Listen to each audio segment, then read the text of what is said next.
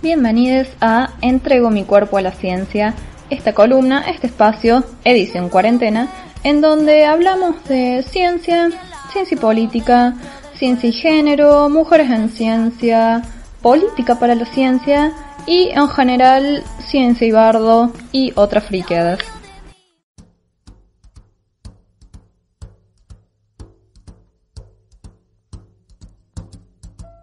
Gente, estamos en la previa de un día muy muy importante, además del Día de la Amiga, que por cierto, feliz día por adelantado, gente, a, todo el país. El 20 de julio, precisamente, es, además del Día de la Amiga, el aniversario de la llegada del hombre a la luna. Y sí, hombre, vamos a, desarrollar después por qué sí, por qué no tan, no tan así esa, esa denominación. La humanidad a la luna. No nos vamos a meter en cuestiones conspiranoicas, este no es el espacio para eso. Hay miles de, de blogs, de canales de YouTube, otras cuentas de Instagram en donde cada quien va a poder satisfacer su, su curiosidad y su convicción de que todo fue un engaño y etcétera. Este no es el lugar. Vamos a hablar de verdaderamente la misión del Apolo 11 que puso a tres hombres en la Luna en 1969. Y la, la Luna es una cosa muy hermosa porque como el único satélite natural de la Tierra, siempre ejerció una fascinación, pero zarpada, enorme en, las personas, en todas las culturas. El Sol y la Luna son, en todas las mitologías, en todas las, culturas, son siempre las dos grandes figuras míticas, los, dos grandes dioses y diosas. Y si el Sol es lo que permite nuestra existencia, y esto es algo que a mí me vuela la cabeza y es tan hermoso y creo que es la conexión más significativa y profunda que podemos tener con el universo. Estamos vivos y vivas, existimos gracias a las estrellas. Hermoso. Y por eso el sol puede que haya sido la, divinidad máxima en, tantas culturas, pero la luna tiene una influencia muchísimo más sutil en, en nosotros, en la Tierra, y está ahí también enorme y plateada em, y por lo tanto también tenemos muchísimas culturas que tenían dioses y diosas de ambos géneros dedicados a, la luna, asociados.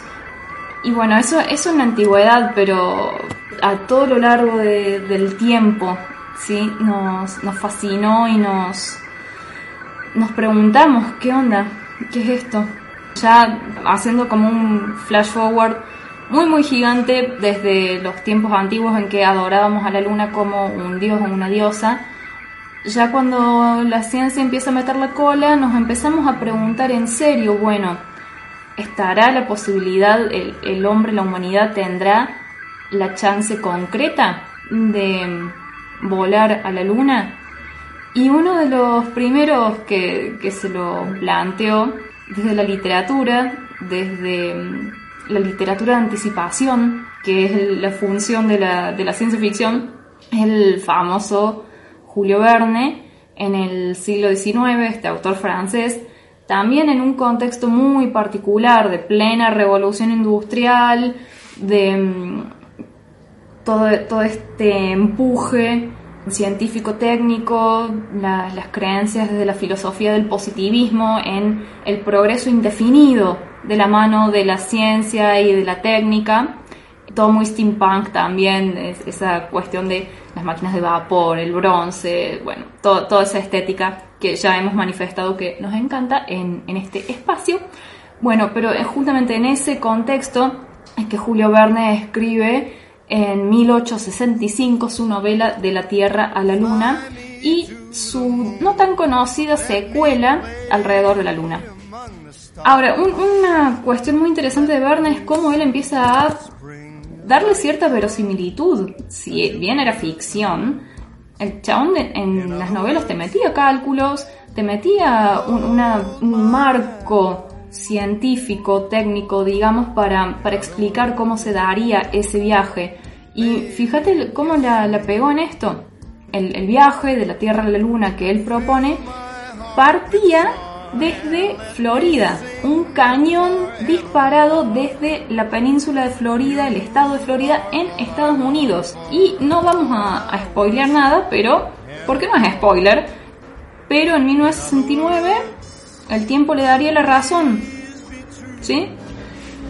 Y a ver, ¿qué más? ¿Qué otras representaciones así tan famosas de la luna tenemos en los medios, en la cultura?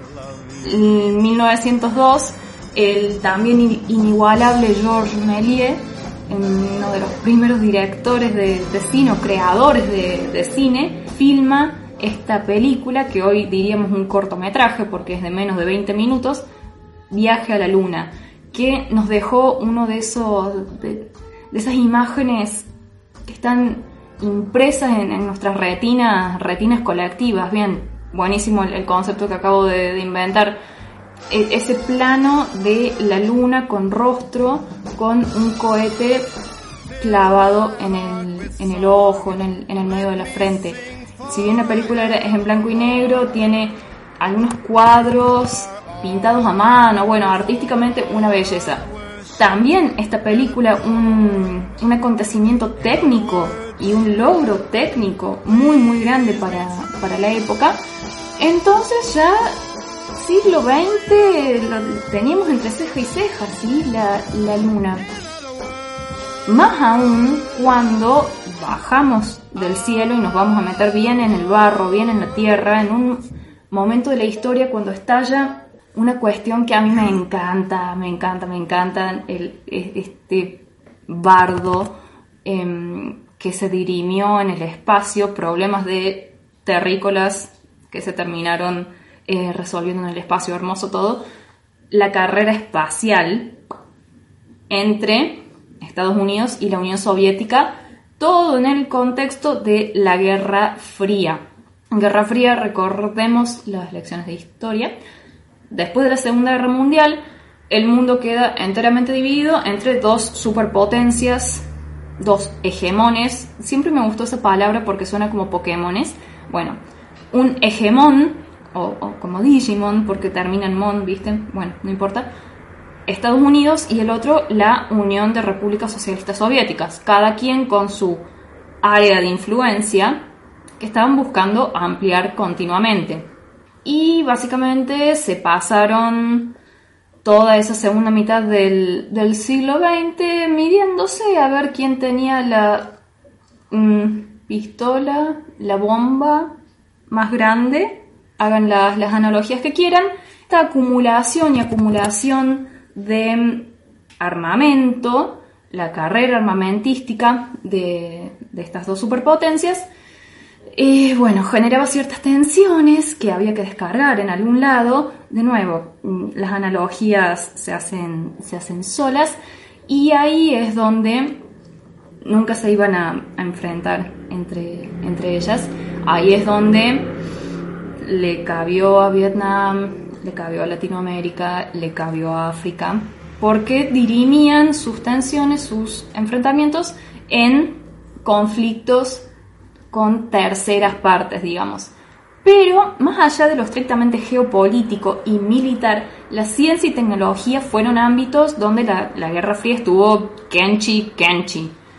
Y bueno, lamentablemente acá tenemos el lado de la ciencia, la tecnología, sobre todo la técnica, en donde las guerras son un, aliciente muy potente para el desarrollo.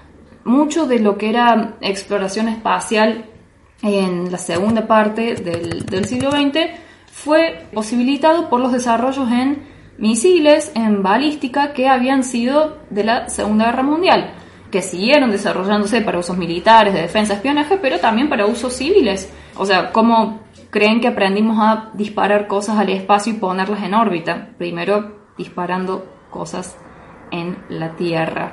Entonces, en un contexto en el que Estados Unidos y la Unión Soviética estaban compitiendo continuamente en el plano militar, en el plano político, en el plano científico-tecnológico y, ojo, también en el plano simbólico, que todas estas cosas tenían, tenían aparejadas, gracias ahí la, moto, un buen ejemplo de, un avance científico-tecnológico, el, caño de escape libre, libre un, gran logro de, la humanidad.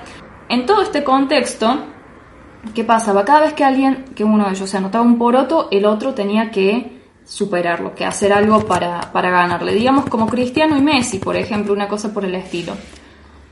Y la verdad es que los primeros porotos se los anotaron los amigos soviéticos. Muy, muy zarpadamente. Porque, bueno, esto de que del segundo nadie se acuerda, era importante ser el primero en todas estas cuestiones. Y es en 1957 que la Unión Soviética pone en órbita el legendario Sputnik 1, el primer satélite artificial de la historia. Y dense cuenta, o sea, fíjate lo trascendental que es este momento en la historia. Estamos poniendo un objeto artificial construido por los humanos en el espacio, ¿sí? Esto que decía antes, la Luna es nuestro satélite natural, por eso siempre tuvimos esa fascinación con ella, pero cuando empezamos a hacer satélites artificiales, de hecho la palabra satélite, digamos, ¿por qué lo utilizamos por analogía a lo que ya conocíamos, a la Luna, que siempre estaba ahí dando vueltas alrededor de la Tierra? Punto número uno para la Unión Soviética. Punto número dos, el Sputnik 2 lleva a seres vivos al espacio, vivos, vivos al espacio. La famosa y también muy amorosa perrita laica y acá voy a quebrarme al aire, voy a llorar en vivo y en directo, eh, pueden retirarse si, si lo, consideran apropiado porque eh, Laika muere en ese mismo vuelo en que la ponen en órbita porque la tecnología para recuperar un satélite que volviera a ingresar a, la Tierra todavía no existía. O sea, era una misión suicida en lo que la mandaron. Nunca se esperaba que, que ella volviera viva, digamos, no, no era el objetivo. El objetivo era ver si un ser vivo sobrevivía el despegue, cosa que sí pasó. Bueno, si no fuera porque en radio eh, el silencio está prohibido, haríamos un minuto de silencio por la perrita laica, pero bueno, va, el, the show must go on. La Unión Soviética sigue con un programa espacial muy, muy agresivo y en 1961 se anotan un puntazo. Ponen un ser vivo, eh, no, ser vivo ya dijimos, un ser humano vivo en el espacio. El cosmonauta Yuri Gagarin en la nave Vostok 1. Un ser humano en el espacio que fue y volvió sano y salvo. Chao. Ciencia ficción. Pero estaba ocurriendo. ¿Sí? Y en el 63, la primera mujer en el espacio, la ingeniera Valentina Tereshkova, en la Vostok 6. Paréntesis acá. ¿Quiénes están siendo quienes vuelan al, espacio. Bueno, datos, y acá voy a tener que chusmear mi machete, porque números. Hasta 2016, ¿sí? que es el, último dato que, tengo, la cosa ha cambiado desde, desde ese momento, habían estado 537 personas en el espacio, ¿sí? de toda la humanidad.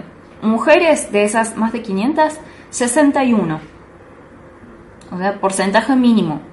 Pasa que, fijémonos, en Estados Unidos, por ejemplo, en esa época para ser astronauta tenías que primero ser piloto de pruebas militares, carrera que estaba prohibida para mujeres, en la que no se aceptaban.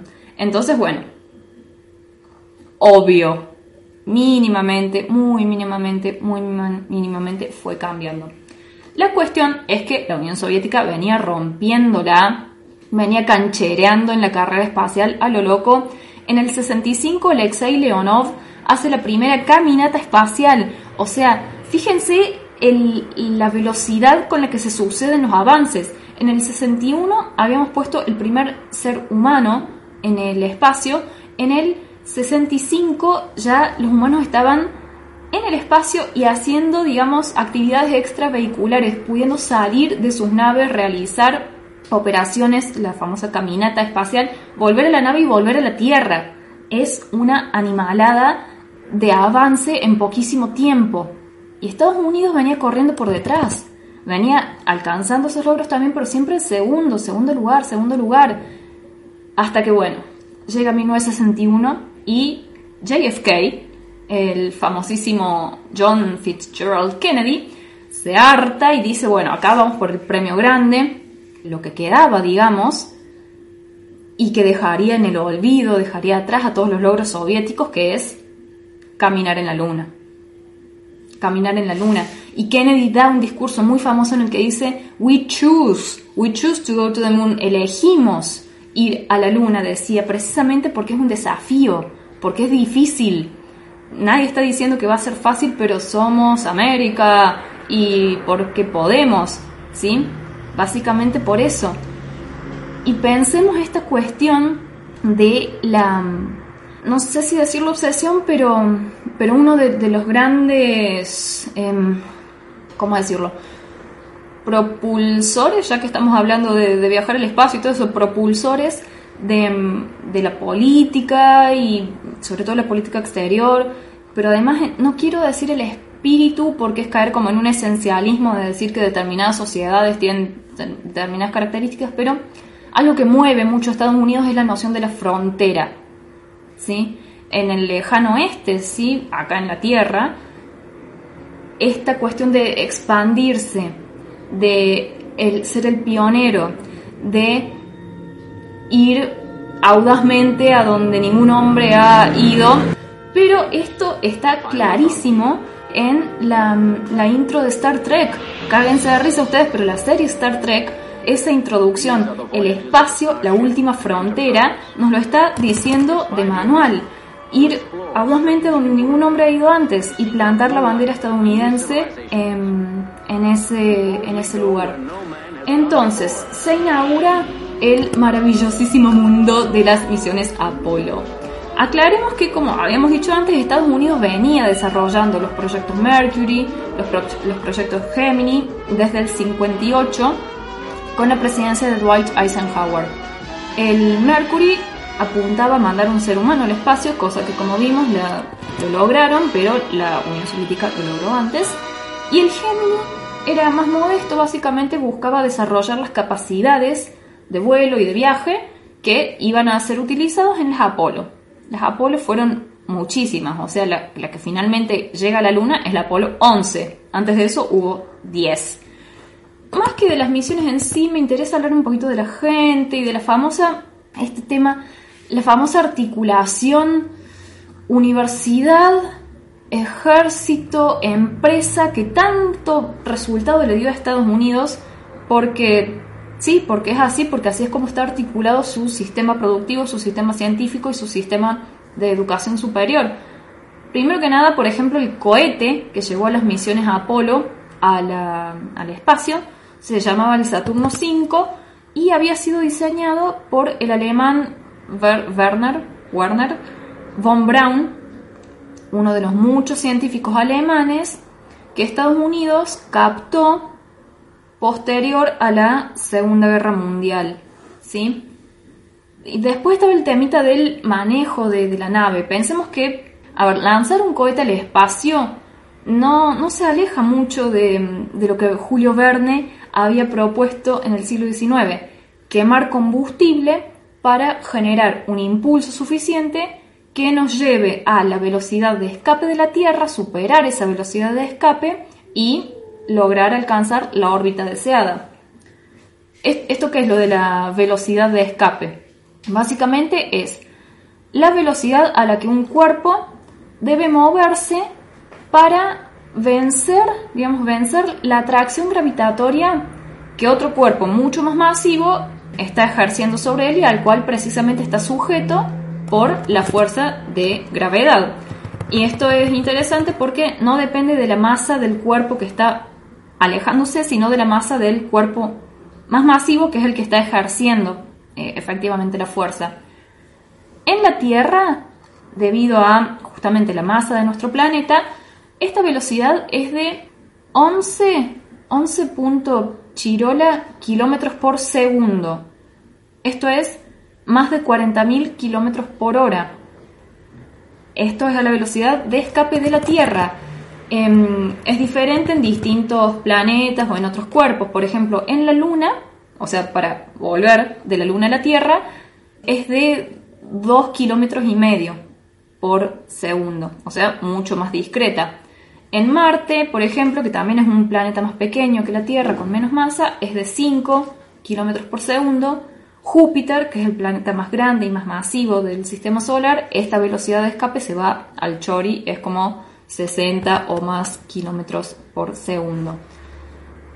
Además de eso, apuntarle a la Luna y no errarle, teniendo en cuenta que tanto la Tierra como la Luna están en constante movimiento, ¿sí? Y poder de hecho alunizar en la Luna sin quedar atrapado en una órbita alrededor de ella y nunca caer hacia, hacia la luna y alunizar con gracia y estilo sin estrolarse, ahí bueno, nos damos cuenta de la cantidad de variables que, que había involucradas en esto. Y esto necesitaba un montón, montón, montón de cálculos, ¿sí? Por suerte, por suerte, no por suerte ni por casualidad, pero en esa época, en muchas universidades estadounidenses, había una, una, generación, una masa crítica ¿sí? de estudiantes, investigadores, profesores, etcétera, que ya estaban viendo de la Segunda Guerra Mundial a esta parte que el futuro estaba en la computación, que la que se venía era la informática y que bueno, que tenía que ser inventada, básicamente en ese momento. Ahora, de esos graduados universitarios, los que no fueron a trabajar para el gobierno bajo la forma de contratos de investigación y desarrollo mediante sus universidades o sus unidades académicas, terminaron en el sector privado y, o oh casualidad, no es casualidad que en la década siguiente, en los años 70, en los, en los años 80, estalla Silicon Valley y estalla toda la computación de uso, de uso personal, ¿sí? Y acá es donde quiero mencionar a dos personajes, dos personajes. Una de ellas, vamos a hacer un recorte así muy muy grande porque había muchas más de las que nos quieren hacer creer. Una de ellas, Katherine Johnson, una fucking leyenda física, matemática, niña prodigio y negra, afroamericana. Estamos hablando de los años 50-60. No era un gran momento, todavía no lo es. ¿En qué momento lo fue? Alguna vez lo fue. Pero en ese momento en Estados Unidos estaban en plena vigencia las leyes de segregación racial. De hecho, ella solo pudo terminar la universidad y pudo hacer estudios de posgrado gracias a autorizaciones especiales de la Corte Suprema tener que ir al Corte Suprema de Justicia de tu país para que te autoricen a hacer estudios de posgrado. Segregación, Jim Crow. Y bueno, es lo que era lo, que estaba vigente en aquel momento. Ella entra a laburar a la NASA como calculadora humana. Su función y la de muchas otras mujeres afro que se dedicaban precisamente a tareas simbólicamente no, no con mucho prestigio, repetitivas, mecánicas, pero vitales, era calcular las trayectorias de los cohetes que la NASA estaba enviando al espacio, cosa que hoy hacen las computadoras. Pero en ese momento las computadoras que todavía estaban emergiendo y que eran, digamos, estas cosas gigantescas, estos mamotretos que ocupaban toda una habitación, se, se confiaba más en la persona humana que en la máquina. De hecho, cuando Estados Unidos pone su primer astronauta en órbita en 1962, se le pide específicamente a ella, a Katherine Johnson, que verifique los cálculos que había hecho la máquina. Y después a ella la, ponen a trabajar en el programa Apolo, específicamente en Apolo 11. Ella calcula, o estaba, digamos, en lo de calcular cómo iba a ser el acople entre el módulo lunar cuando despegara desde la Luna para volver a engancharse con el Columbia, que iba a estar esperándolos en órbita, y volver a la, a la Tierra. Grosa, una genia. Y para más información hollywoodizada, pueden ver la peli Talentos Ocultos, Hidden Figures en, en inglés, que está muy linda, obviamente edulcorada su historia y qué sé yo, la de ella y la de todas estas otras computadoras humanas de la NASA. Y como dato de color, tiene a Sheldon de The Big Bang Theory haciendo de Sheldon, básicamente. Tanto hablar de computadoras nos lleva a la otra mujer que quería mencionar, que es Margaret Hamilton. Hamilton. Hamilton. Ahora que, bueno, Hamilton es otro tema. Ella fue, es una ingeniera en sistemas que básicamente inventó el término ingeniería en sistemas porque inventó la ingeniería de software, digamos, la ingeniería en computación.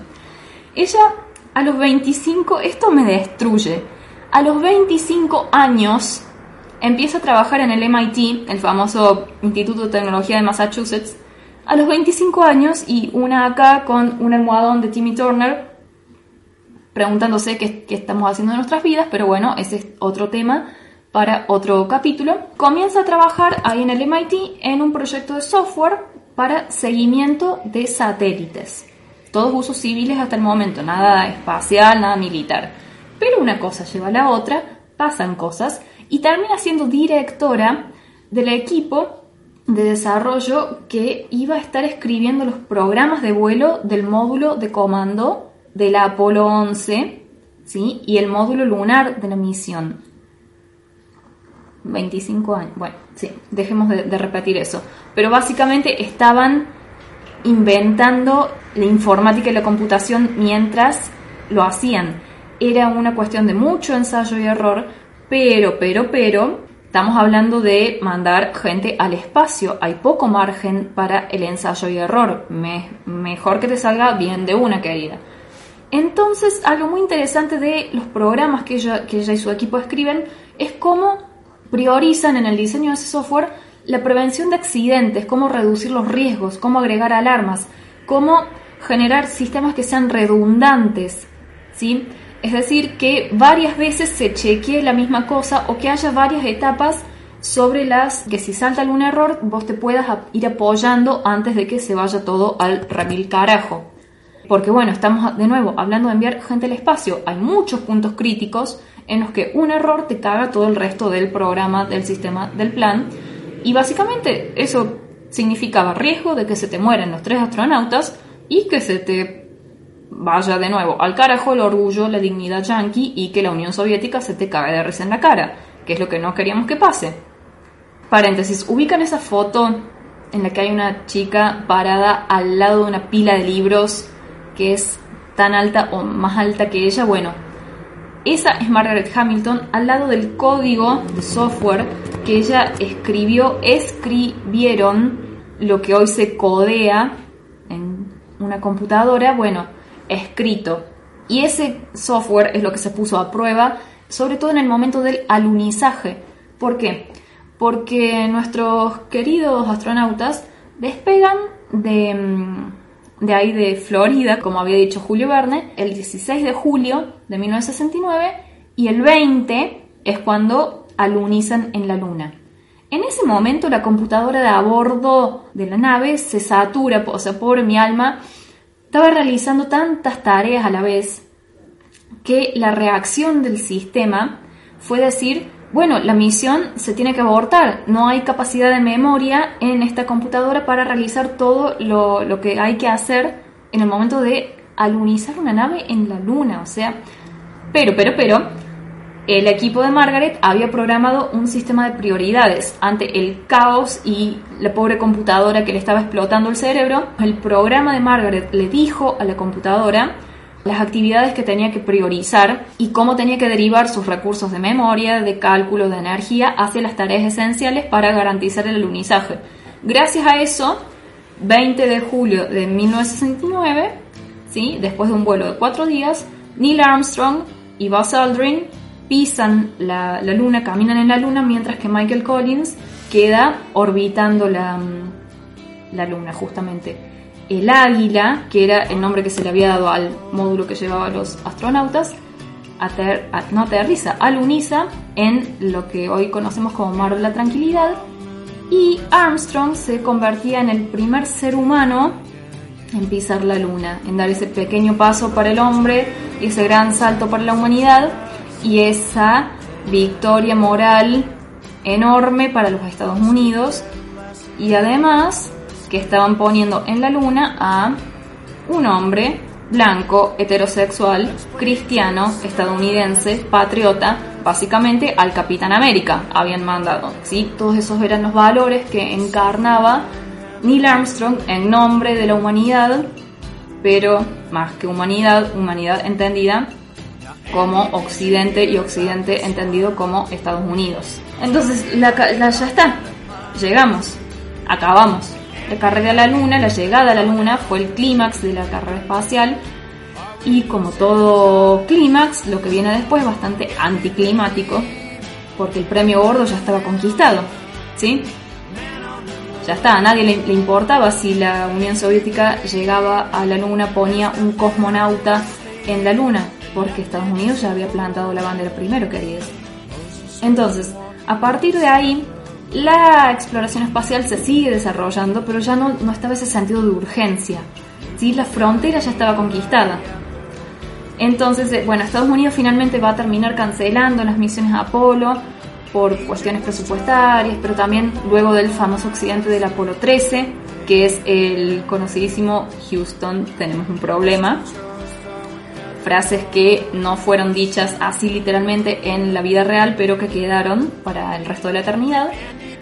Y además en los años 70 ya la cosa en la Tierra se pone bastante más jodida que, que anteriormente.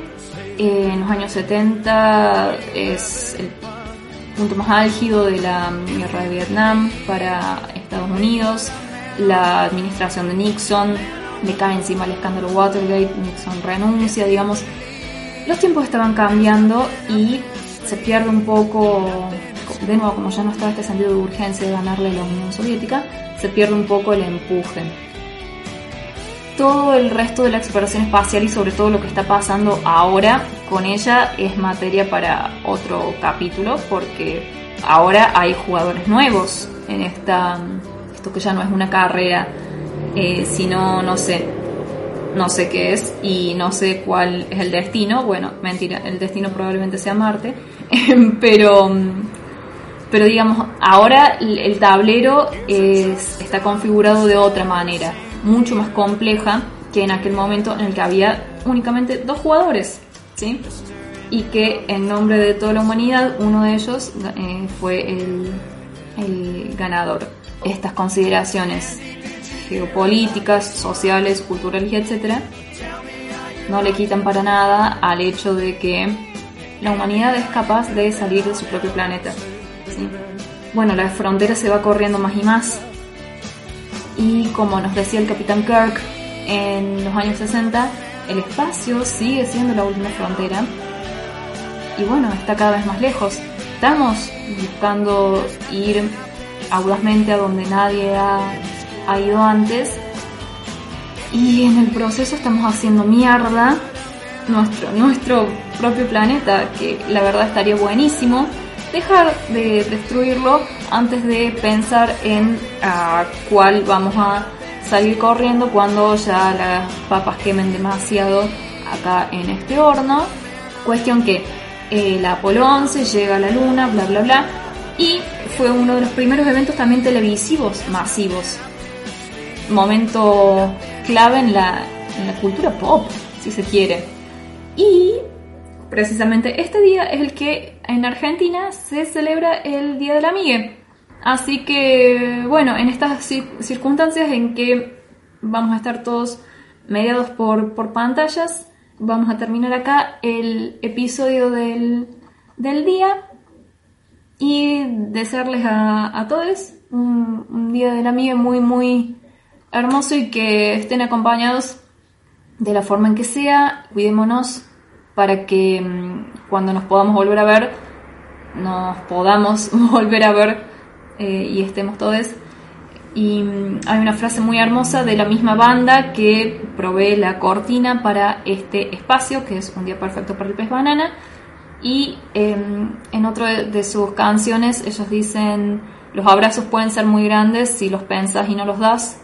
Así que será este el momento de pensar los abrazos y mandarlos mandarlos por satélite, ¿sí? todos esos que están ahí orbitando la, la Tierra y que mm, empezaron a, dispararse eh, desde 1957 a esta parte, bueno, van a ser el medio en que, en que nos estemos abrazando estos días y también son el medio en que yo les estoy hablando a ustedes en este momento y ustedes están escuchando y viendo este vivo y este podcast que van a poder escuchar en Spotify e Evox y suscríbanse y toda la cuestión y compartan y, síganme y bla bla bla eh, y todas esas frases que uno le roba a Jorge de Te lo resumo así nomás.